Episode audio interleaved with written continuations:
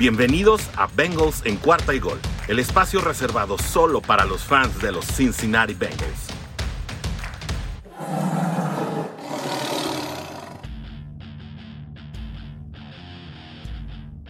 Bienvenidos, Day Nation en español, amigos de Bengals en cuarta y gol, es Victory Monday, ya lo saben, eh, seguramente no es una noticia que haya pasado desapercibida para la Day Nation. Este domingo los Cincinnati Bengals se clasificaron a la ronda de playoffs de manera directa, sin combinaciones,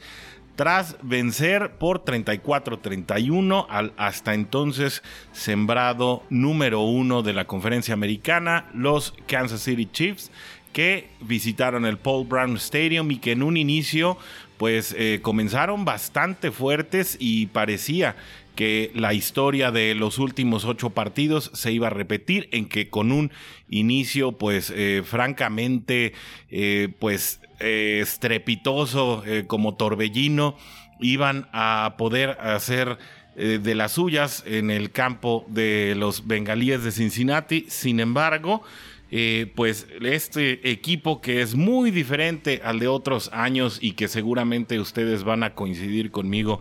y se nota, eh, no solamente por la manera de jugar, sino por la actitud con la que están enfrentando partido a partido, especialmente estos, los muy complicados contra los equipos grandes de la liga, pues resulta que de esta manera los Cincinnati Bengals están ya en la postemporada y dan pues un golpe de autoridad, un golpe en la mesa, llevándose un partido prácticamente de último minuto, no tuvieron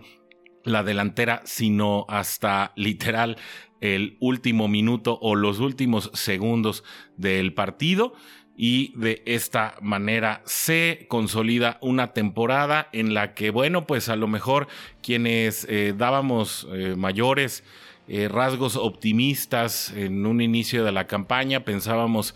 pues en una campaña en la que se pudiera alcanzar las ocho o las nueve victorias y creo que eso pues daba por bien servidos a mucho eh, a muchas personas con respecto a lo que se hizo, lo que se logró en las pasadas dos campañas. Sin embargo, este equipo de Zach Taylor llega al doble dígito de victorias y ahora con 10 ganados y 6 perdidos, el equipo de Cincinnati no solamente se consolida como líder de la división de la AFC Norte, sino que ahora está en la discusión como uno de los serios eh, candidatos a hacer cosas importantes en la zona de playoffs. Yo soy de los que dicen que hay que ir un paso a la vez y ahora que se logró asegurar este partido de postemporada en enero, pues hay que hacer todo lo posible por romper la racha. Creo que ese es el primer objetivo. Muchos años de Cincinnati sin ganar un partido de postemporada. La última vez que se estuvo cerca de lograrlo fue en 2015, mismo año en que también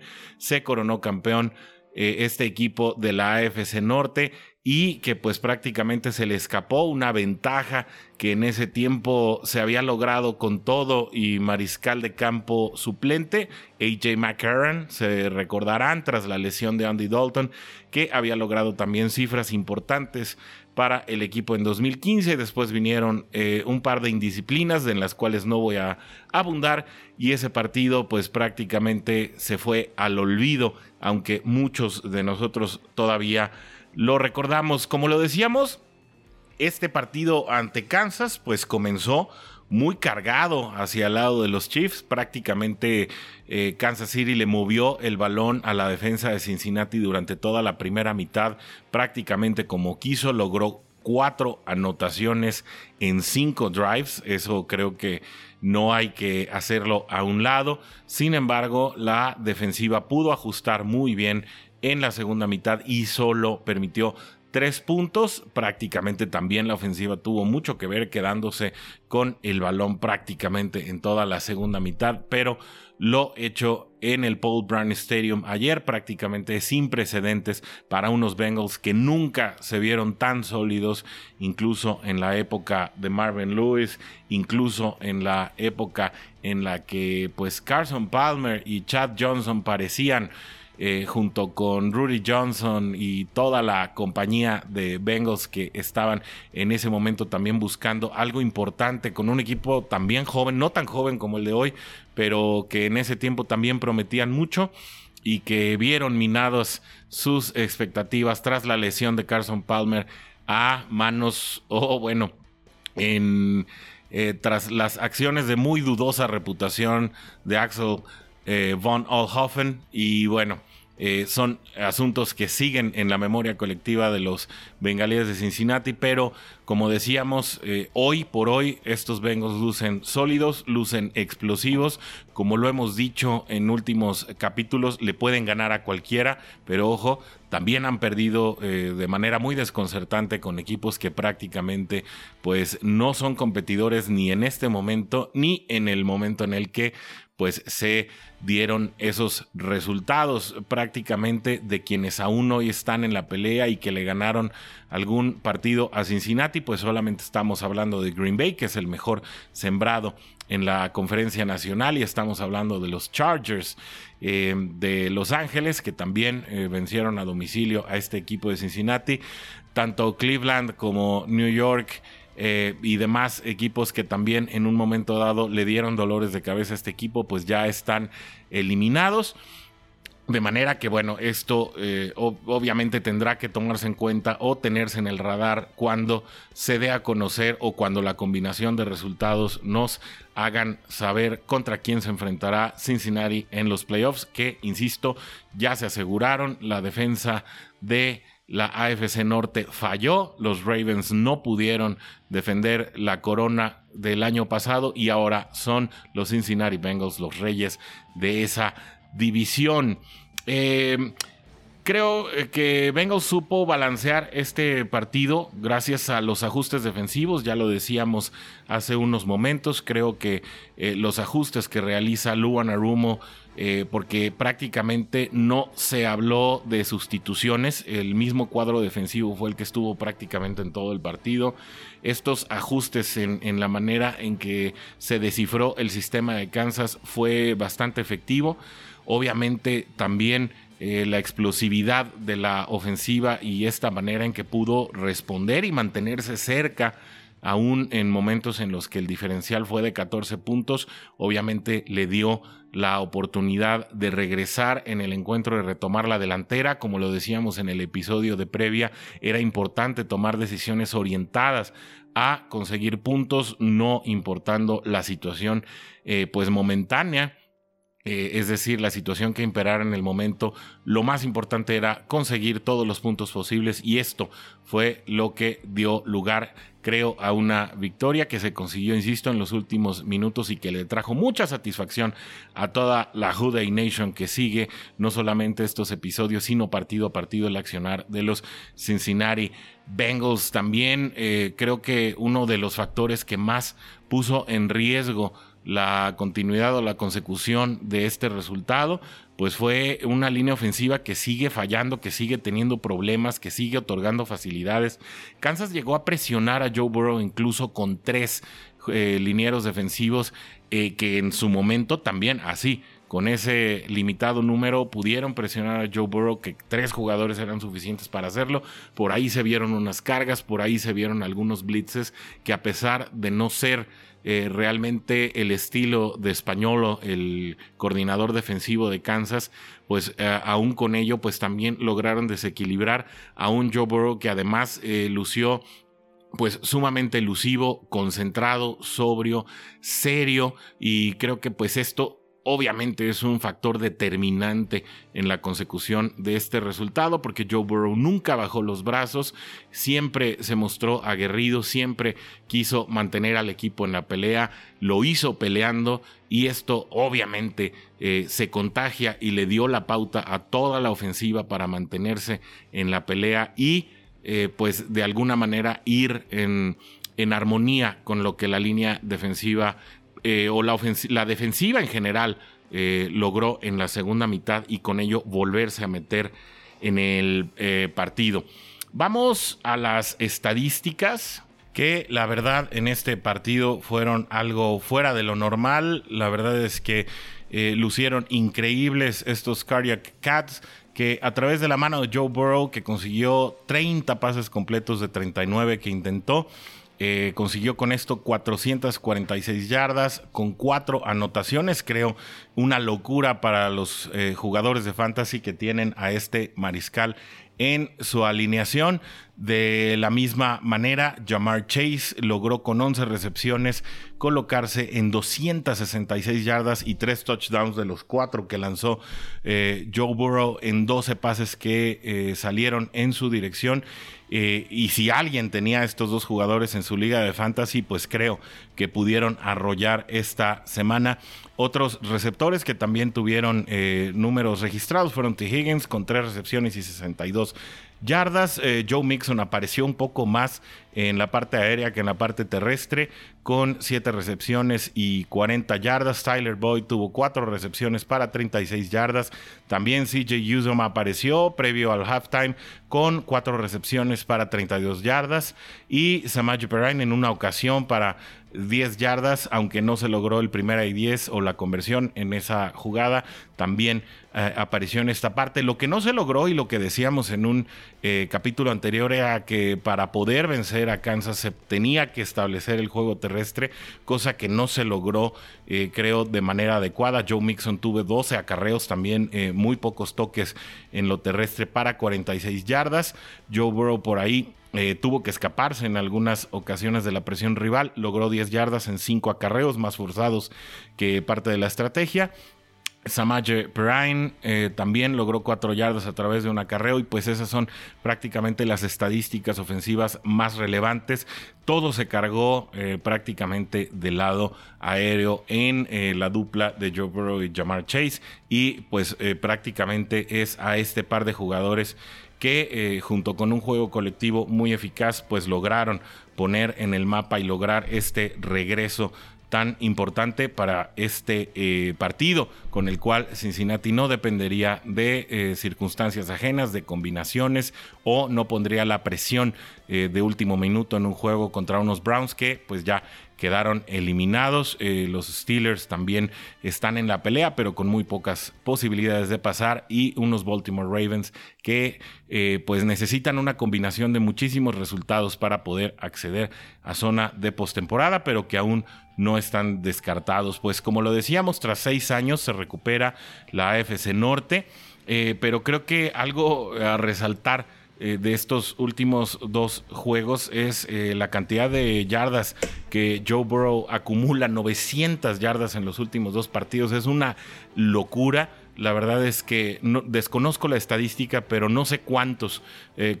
en la historia de la liga han, han podido acumular 900 yardas tan solo en dos partidos. Sería interesante que lo revisáramos. Y eh, pues un equipo que estuvo sano en lo general, prácticamente contó con todas sus figuras, salvo Brandon Wilson, que saben que está lesionado desde mediados de temporada, y un Jermaine Pratt que se informó de último minuto que no eh, jugaría tras haber sido elevado el sábado de la lista de COVID al roster principal.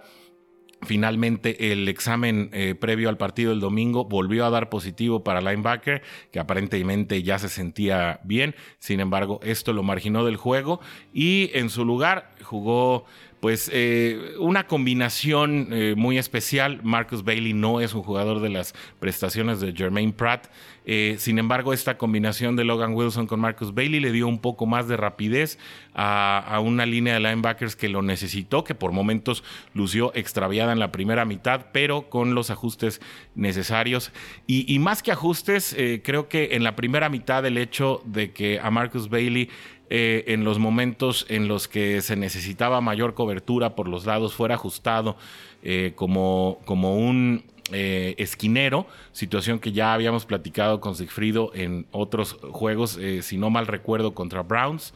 en este tipo de cobertura o en este cover 2 amplio, pues Marcus Bailey prácticamente no encontró su lugar como esquinero una vez que Luan Arumo lo regresó a una posición más natural creo que fue cuando ya se logró neutralizar a las armas ofensivas aéreas en la zona del flat y ya con ello pues parece que Cincinnati logró detener eh, a una ofensiva de Kansas City que, insistimos, la limitó apenas a tres puntos en eh, la segunda mitad.